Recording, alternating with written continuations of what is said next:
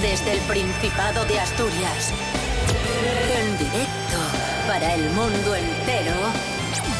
Aquí comienza Desayuno con Liantes. Su amigo y vecino, David Rionda. Muy buenos días, queridos amigos, queridas amigas. ¿Qué tal estáis? Me imagino que bien, porque ya es viernes. Hoy es 24 de julio de 2020, seis y media de la mañana. Rubén Morillo, buenos días. Buenos días, David Rionda. Buenos días a todos. Cris Puertas, buenos días. Buenos días, David Rionda. Buenos días, Rubén Morillo. Hoy es 24 de julio y es mi santo. Es Santa Cristina. Quiero felicitar a mi abuela, que se llama Cristina también, y a mí misma. ¿Y qué te parece si felicitamos también a, mm, a las Cristinas del mundo? No, no. No. no, no. Rubén Morillo, Sí. ¿qué tiempo tendremos hoy en Asturias? Día de nubes y claros, lo más probable es que termine abriendo el día. Las máximas vuelven a subir, vamos a seguir teniendo bochorno. Máximas de 25 y mínimas de 15. Desayuno con liantes, ay, lere, lere, lere. Desayuno con liantes, ay, lere. Desayuno con liantes, ay. Desayuno con liantes, ay.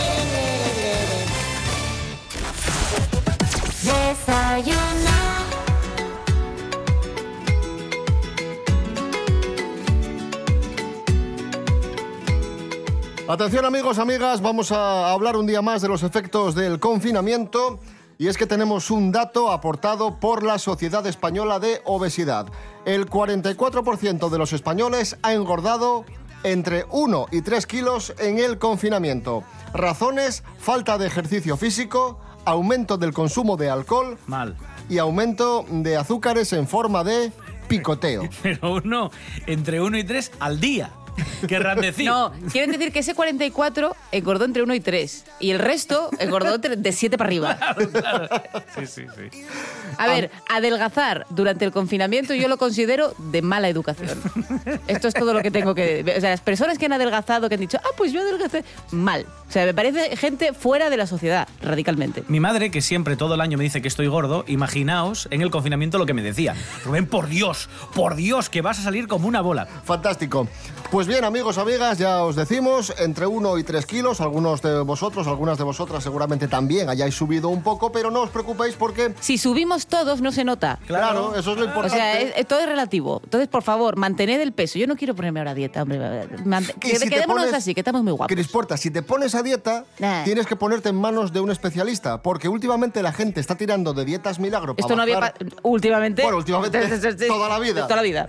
¿Sabéis cuál es la dieta de moda en este momento, la más buscada en Google? Sorpréndeme. Es una dieta que siguen muchos famosos, muchas estrellas de Hollywood, y no es una dieta como tal, es un hábito alimenticio Uy. llamado ayuno intermitente. El ayuno intermitente, eso es. ¿Y eso es bueno o malo? Hay muchas teorías. Hay gente que dice que es bueno, hay gente que dice que es malo. Lo importante es que si lo queremos hacer, hay que ponerse en manos de, de un especialista. A mí no me suena demasiado bien, porque todo lo que sea hacer, hacer ayuno, mala cosa. Ya sabéis que, que el organismo... Todo lo que sean los intermitentes. Tengo un BMW y eso yo no lo uso. ¿Nunca os contaron esto del efecto rebote? Que tú si estás muchas horas Sí. sin comer, el organismo tira de las reservas. Eso es. Y lo que ingieres más tarde, Lo almacena por si acaso. eso es. ¿Me lo contaron? No, eso es toda mi adolescencia. Si queréis hacer esta, esta dieta o, o llevar a cabo este hábito, tenéis que poneros en manos de un especialista. Al final lo mejor es... eh, Siempre, no solo este. sí. Todos los hábitos que tienen que ver con la comida, por favor, especialistas siempre de Sí. por medio.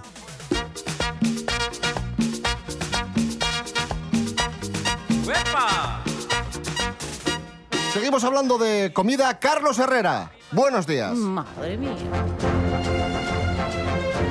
Tengo una información de primera mano. Ya saben ustedes que yo no soy muy amigo de este gobierno bolivariano, bolchevique, filo, todas Meno. estas cosas. Bueno, en fin. Pero el ministro de Consumo, Alberto Garzón, ha anunciado nuevas regulaciones para el ámbito de la comida. Esto a mí me gusta. Que se fomente y que se regulen cosas de lo que tiene que ver con el comer y ha dicho... Pero Garzón es de los Alberto más Garzón- alejados a usted, ¿eh? Bueno, cállese. Alberto, bueno. Alberto Garzón ha dicho que en este próximo año se va a poner en marcha el Nutri-Score. Y dirán, ¿qué es el Nutri-Score? Pues va a ser una puntuación en código de color que se le va a aplicar a los alimentos para saber si son saludables o no saludables. Habrá un código de color que usted lo verá como una etiqueta en un paquete de lo que vaya a comprar. O sea, tú vas al supermercado y, por ejemplo, eh, chocolatina, rojo, mal. Eso es. Lechuga, verde, bien. Todo aquel alimento que esté precocinado tendrá una etiqueta que no... ¿Y el jamón? El jamón es natural. El jamón es natural. Les he traído unos ejemplos. A Por ver. ejemplo, lechuga. La lechuga es mala. ¿Cómo Y que es mala? Sí, porque no alimenta. Eh, Tiene níquel. Gasta mucha agua lavada cuando usted la prepara en su casa. Mal. Sirve para decorar y la comen los caracoles. Hombre, usted no va a comer lo que comen los caracoles. Así que yo a la lechuga le pondría código rojo. Ah, no. Eso es el código Herrera. El código Herrera. Ah, vale, Pues, vale. Ya, ya decía yo. Código ver, rojo, por ejemplo. Luego, código verde para mí, para Herrera, el bollo industrial relleno de colacao. de Claro. Cacao. Ese sí. Ese bien porque está cojonudo, está rico, mata el hambre, te recubre las venas de sebo para protegerlas Para el invierno. y además te regalan un cromo. O sea, es que, que ni pintado, ¿Un cromo de quién? de lo que sea. De panini, ¿no? De los de D'Artagnan, por ejemplo. Una serie muy buena. Veo que está usted al día. Bueno, dos, eh, tres más. Legumbres en general. Código rojo, mal, porque están muy duras, requieren preparación. pero hay que hombre, hay que comer- cocerlas. hay que hacerlas. Claro, pero requiere una preparación y usted ahí gasta gas, electricidad y pueden mejorar, eso sí, con chorizo y tocino, ¿eh? por ejemplo. Comida precocinada, código verde. Herrera le da un código verde. Bien, ¿por qué? Porque si ya está cocinada, no te cansas y eso que ahorras de energía para tu cuerpo. Es, es sa- es Además, salud mental. es barato, lleva muchos aditivos químicos. Sí. ¿Qué digo? Digo yo que serán buenos, ¿no? Más vitaminas para el cuerpo. Y cierro con los vegetales, que son lo peor. Lo peor, porque ¿quién quiere comer plantas si es que son plantas? Es que, por favor, ¿qué es eso? Eso que comen los gorrinos y, y- y demás animales. ¿Qué somos? ¿Caballos, burros, vacas comiendo pasto? Por favor, un poco de cabeza. Y este es el ranking Herrera de la catalogación de alimentos saludables y no saludables. Me encanta. Gracias, Carlos Herrera. De nada, no entiendo la risa. nada, nada. He estado estupendo hoy. Revólver duro de llevar.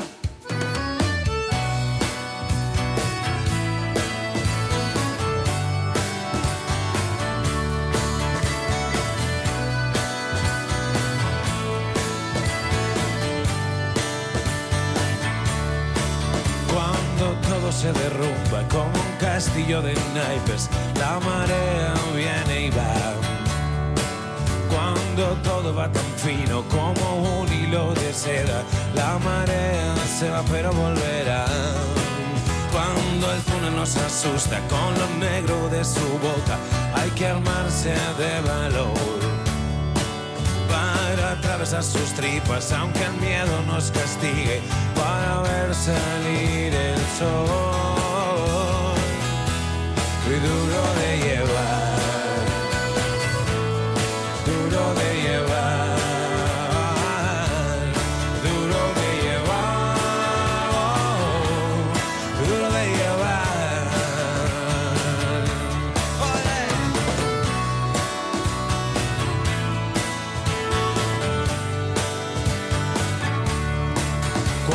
Noticias en Desayuno con Liantes. Un hombre de nacionalidad italiana ha dado positivo 15 veces por coronavirus en tres semanas. Ay, madre pobre. 15 veces en tres semanas, a pesar de que es asintomático, puede contagiar la enfermedad, por lo que permanece aislado en cuarentena en un centro de la Cruz Roja desde el pasado 17 de abril. Está anímicamente hecho polvo este señor. Milko se llama, de 49 años, dice que echa mucho de menos a su pareja, a su familia y nada, que está psicológicamente destrozado, imagínate. Ya, pero hay un punto en el que en serio hacía falta 15 test, que dices tú al, al, al 12, igual ya asumes que este señor lo tiene. O sea, quiero decir, porque son, es que son muchos, menos mal que no es un test de paternidad. O sea, porque por favor, quiero decir que sí, Pobre señor. que lo tiene usted, ya lo sé, ya lo Hombre, pero hacerte, tantísimas pruebas y que todas den que te den positivo todas en coronavirus, joder, cuando aparezca el primer negativo este pobre hombre va a tirar voladores. Pobrecillo, toda la fuerza del mundo. One, two, three o'clock, four o'clock, rock. Five, six, seven o'clock, eight o'clock, rock. Nine, ten, eleven o'clock, twelve o'clock, rock. We're gonna rock. Y atención, Rubén Morillo, Sí. vamos con una de las noticias de la semana. Esto, esto le va a gustar a Cris Puertas muy especialmente porque tiene que ver con el actor Joaquín Phoenix. Hombre, Atención, un secuestro, Sí. unos rehenes Sí. y ojo a lo que pide el secuestrador de rescate. Rubén Morillo, cuenta. Individuo, este secuestrador, identificado como Maxim Krivosh. Eh, bueno, este es un nombre que este lo Mola, ¿eh? te lo puede interpretar Dolph Lundgren perfectamente. Bueno, pues secuestró a un grupo de personas, ¿vale? Y fueron liberadas, ojo a esto, después de 12 horas de cautiverio y diréis, bueno, las liberó por un rescate millonario. No, no, no, no, no, no, no, no, no, no, no, no, no. ¿Por qué? ¿Por qué? ¿Por qué? Porque entre por las qué? condiciones exigidas por el secuestrador estaba la de que el presidente de Ucrania, Volodymyr Zelensky, recomendara un documental animalista del año 2005 que locutaba Joaquín Phoenix, que se llamaba Earthlings, ¿vale? es decir, mira, tengo aquí secuestrado a un grupo de personas. Si queréis que lo libere, que salga el presidente y que recomiende este documental. Pero Y el la- presidente grabó un vídeo y dijo, documental, tal documental, todos Eso a es. verlo. Sí, sí. Y ya los liberó. De Pero- hecho, en concreto lo que dijo fue la película Earthlings de 2005. Y todos a verla. Esto fue lo que... Evidentemente, este vídeo se popularizó en redes y el hombre este, el secuestrador, cuando lo vio, dijo, muy bien, los liberó y acto seguido borraron el vídeo del presidente anunciando, el, haciendo la publi promoción gratuita. Es que, a ver, empatizo un poco con este señor porque yo soy un poco de cuando veo algo que me gusta mucho, bueno, los que me tenéis en redes sociales lo sabéis, ¿sabes? Me pongo a dar la turra y por Dios que todo el mundo vea esto, por favor, porque os va a cambiar la vida, porque no seremos... Bla, bla, bla. Entonces yo esto lo entiendo. No al grado de secuestrar personas, pero lo entiendo.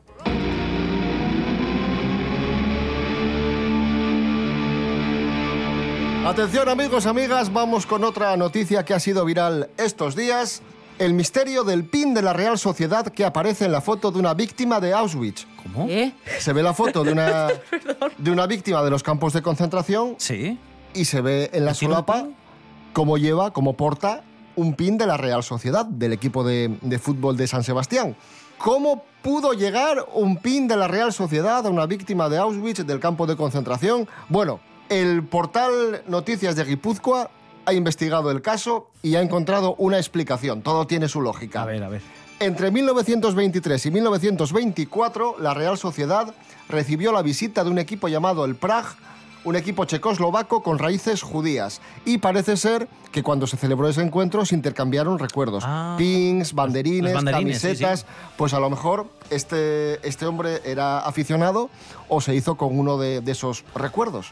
Qué curioso, ¿no? Bueno, Estamos todos interconectados, bien por objetos físicos como en este caso o bien por lazos de sangre.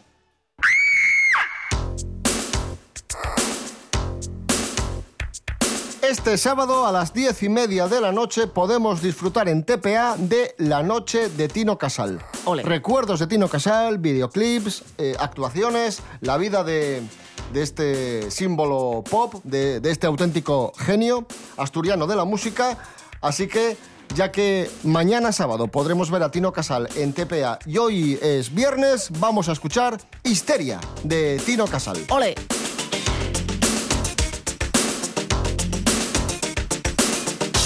Otro viernes más tendré que salir. No has vuelto a llamar, no sé a dónde ir. Qué asco de ciudad, menudo movidón. No sé qué poner, no tengo modelo. Primero beber, algo que pillar, mejor controlar. Prefiero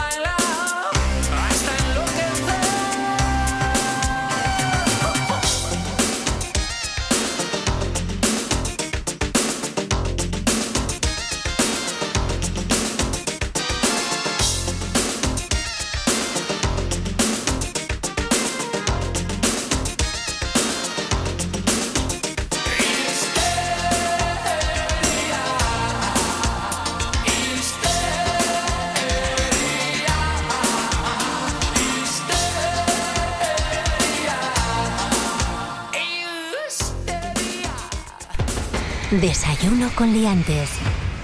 Noticias de famosos, noticias de famosos, noticias de famosos. Mericoletas, adelante. Hola, buenos días, señoras y señores. Pero a esta mujer darle otra sección, hombre, que no lo pasa bien. Empieza el fin de semana, vamos a hablar de unas fotos. A ver, A ver, Unas fotos de Ana Soria y Enrique Ponce. Recuérdanos quién es esta pareja para los que no estén Pero si es que ya lo hemos dicho cinco veces. Pero ¿no? habrá gente que no lo haya escuchado. Pues son, eh, Rápidamente. Bueno, son una pareja de eh, chicos- Personas. de personas de señor y señora, chica y señor más bien, y se han convertido señor. Parece un grupo, un Chica- grupo chica pop de los 90. Chica y señor. y bueno, resulta que este señor torero estaba con una señora que se llamaba Paloma Cuevas, pero hubo una ruptura. ¿Sí? Sí. Se rompió esa relación y poco después de saber que se había roto esa relación, se ha visto a este señor, Enrique Ponce, con una chavala que se llama Ana Soria, Que es bastante más joven que que es él. muy joven, que solo tiene 22 años. ¿Y qué pasa ahora con las fotos? Pues nada, que ahora hay una revista que ha hecho un reportaje donde se ve a esta pareja pues pasándolo bien. Ya ves tú qué cosa bien más interesante como para que esto sea noticia. Y ya me estoy conteniendo para no decir que me irrita muchísimo tener que leer esta p vergüenza. Una pareja salgan juntos y se les haga unas fotos, que eso sea como para que abra revistas o se gaste tinta para imprimir esa mierda. Pero a ver, Mary, yo creo que David mete esto en escaleta solo para, ver tus reacciones. Para molestar, seguro sí. Bueno, la siguiente sí que es importante. Otra pareja. No, no, es del mismo nivel de mierda. Tampoco Hombre, la vendas a ver, a ver, esto, esto sí es una exclusiva y esto sí es importante. Ana Boyer y Fernando Verdasco esperan su segundo hijo. Bueno, pues, pues mire, habría Eh. que decir enhorabuena, ya está. Sí. Pero no, vamos a ¿Qué pasa, Cris indagar. Puertas? ¿Por qué, por qué cierra los ojos? No sé quiénes son. A Ana Boyer, hija de Isabel Preisler, la pequeña, Vale. y Miguel Boyer. Es que son muchos. Y Fernando Verdasco, tenista.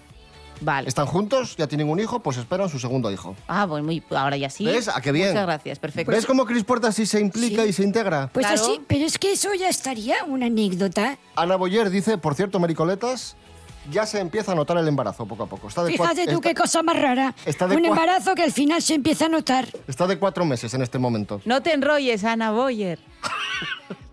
¿Qué, Mericoletas? Nada, Pero ¿eh? desarrolla, cuéntanos. Pero es que estás, estás muy apagada, va- muy es apática. Que, es que, si ya estaría, hombre, si ya lo han dicho ustedes, que esta chica y, y este chico van a tener un chiquillo.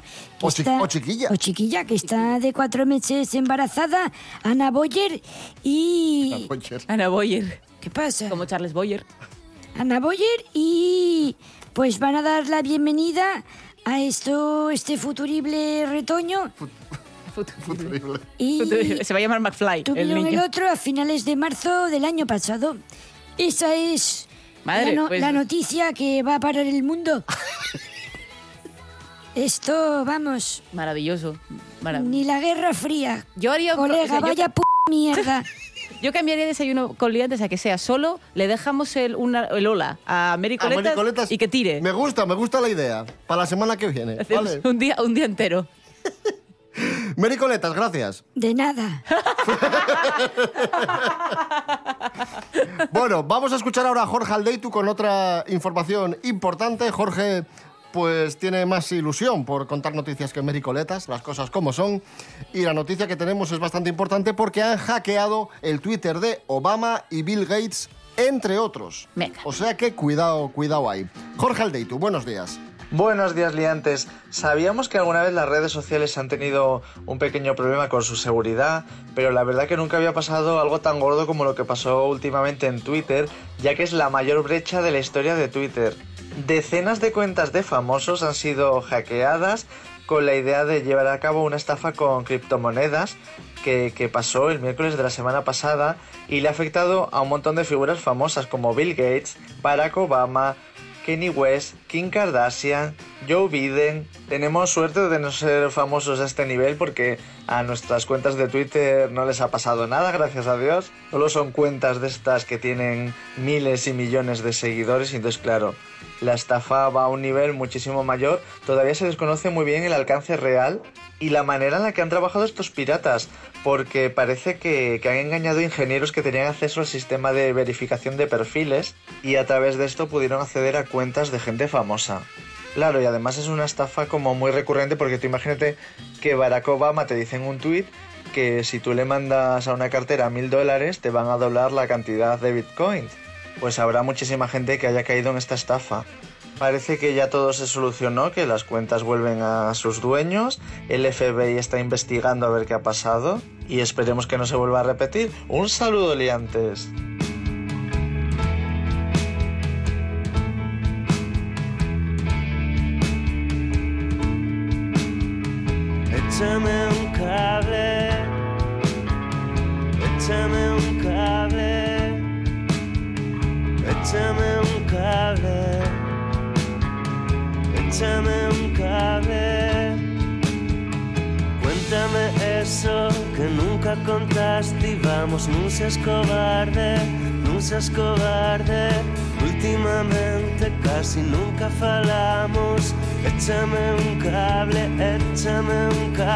Descubrí esta noche esos viejos secretos que tanto me mancan, que tanto me mancan. Échame un cable, échame un cable. Ven y escuéndite aquí, que vamos a espiar juntos a los vecinos al desnudarse, al desnudarse. Ven y escuéndite aquí, que vamos a espiar juntos a los vecinos al desnudarse, al desnudarse. Ahí sonaba Alfredo González y la canción Wikileaks. ¿Qué os parece si cedemos el testigo a Miguel Ángel Muñiz y hablamos de cine olvidado? Ole.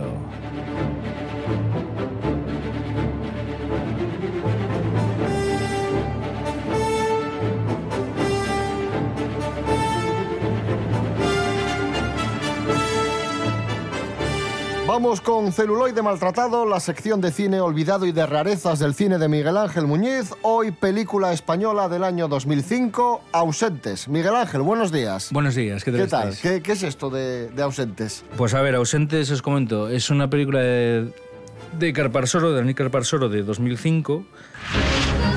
Este sitio no me gusta.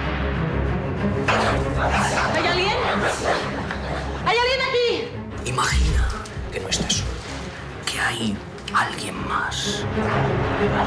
Veo cosas que los demás no veis. Y bueno, es una producción de estas que hacía Telecinco con su estudio, su división de cine que era Estudios Picasso. Es una especie de explotación hasta cierto punto de, de películas tipo Los Otros y tal, ¿no? Así, terror psicológico con un toque así como sobrenatural y tal. Y bueno, tenemos en este caso dos actores que estaban bastante en boga, que eran Jordi Moya y Ariadna Gil. Y luego tiene un papelito así muy pequeñito, Alex Brendemul, que de aquella, bueno, no era muy conocido, luego ya saltaría más a la fama. Y bueno, a ver, realmente, yo os digo, esto es una especie de adaptación de los cuentos estos, vamos a decir, de fantasmas clásicos, ¿no? También hay una especie de, entre comillas, de casa encantada, en fin, bueno, es un matrimonio que va con sus dos hijos y se muda, por temas de trabajo de él, a, una urbanización de las afueras de la ciudad, ¿no? En este caso, bueno, aunque fuera Madrid, porque creo que no recuerdo si mencionan la ciudad, pero bueno, creo que era Madrid. Entonces, es la típica un poco situación donde pues el marido casi nunca está y entonces bueno pues la mujer se queda muchas veces con sus hijos pero a veces está sola y lo típico pues los ruidos extraños pasos voces situaciones extrañas los propios hijos le, le dicen que ven cosas raras y tal no entonces ella empieza como a investigar por la ciudad y se da cuenta que no hay nadie en la organización no y dice coño aquí no vive nadie pero a la vez sí vive porque es como que sí que se ve gente, se oyen coches, entonces es como una Es como una primera parte de la película extraña, porque es como que te plantea como una cosa así paranoica, pero a la vez no sé si es una conspiración o es una paranoia de ella. Y bueno, se van desarrollando las cosas, bueno, por no hacer mucho más spoiler. O sea, una película de suspense que arranca bien, que dices, uy, a ver qué va a pasar aquí, que te mantiene en tensión y luego cierra muy mal y dices, tú me han tomado el pelo. Sí, es que es como que la película está bien dirigida, así muy en plan clásico, con los con planos de los típicos planos de traveling, de grúa, o sea, muy cine americano, muy bueno, en ese sentido bastante clásico, de un thriller psicológico clásico muy bien resuelto. Las interpretaciones, bueno, yo lo destaco porque las interpretaciones me parece que son dignas, no están mal, porque vienen de gente que me parece de lo peor, como son Jordi Moya y Ariadne Gil que en general no se les entiende al hablar y en particular son bastante malos intérpretes a mi modo de ver. Que será culpa también del director que no los dirige bien. No digo que no, pero no me parecen buenos. Y aquí yo creo que Carparsolo le saca bastante partido eh, para los pocos registros para mí que tiene, por ejemplo, Ariadna Gil. Pero que bueno, al final pues es poner caras de susto y cosas de ese estilo, ¿no? Tampoco... Pero es como muy frustrante porque yo la vi un par de veces y te quedas esa sensación, es como que la película empieza bien, sigue bien, sigue bien, sigue bien y el final es como, ¿en serio? O sea, me tienes aquí casi dos horas para esto. Y yo creo que es también lo que debió de pasar en su momento. Que debe de ser como que se debió de correr el rumor o, o la gente debió ver que era un bluff. Y entonces... eh, Se corre la voz de, buf, vaya final. Y adiós. Sí, porque realmente, a ver, es que ya os digo que es un poco una película, eh, pues eso, de ese estilo, de, de como eh, Casas Encantadas si quieres, o pues tipo Los Otros, pero ya te digo, ambientado en la, en la actualidad, ¿no? Como, bueno, como mucho del terror que están haciendo ahora, como, como películas tipo, creo que es Malasaña 33, creo que se llama, Sí, o la de así. Malasaña y tal, sí. Sí, o la de, o estas de terror sobrenatural que ahora están haciendo bastantes en España, Musarañas. Bueno, eso no es tanto sobrenatural, pero bueno, terror psicológico. Pues es un poco de esta similar del, del subgénero, pero algo pasó que cuando escribieron el tercer acto de la película, la cagaron, tío. Pues ahí os queda esa rareza, película española, ausentes del año 2005. Terror psicológico, miedo y suspense. Miguel Ángel Muñiz, gracias. Hasta la próxima. Nos vamos, amigos, amigas, y lo hacemos escuchando a Noelia Beira y el tema Viernes. ¡Ole! El domingo, 9 de la mañana, aquí estamos otra vez con la edición de fin de semana de Desayuno con Liantes, el lunes a las seis y media. Y en redes sociales, Rubén Morillo, ¿dónde estamos? Buf, en todas. En Instagram. En Fotolog. En Facebook. 20. ¿Cómo? En 20. 20. Pero muy importante también, www.desayunocolientes.com. También, Ay, también. Y rtpa.es, radio a la carta. Sí. Muy importante, sí, señor. Rubén Morillo. David Rionda. Hasta el domingo. Hasta el domingo a las 9. Cris Puertas. Gracias. Eh, ¡Ah, qué eh. pena! repetimos. Venga, Cris Puertas. caballeros, Gracias. a vosotros.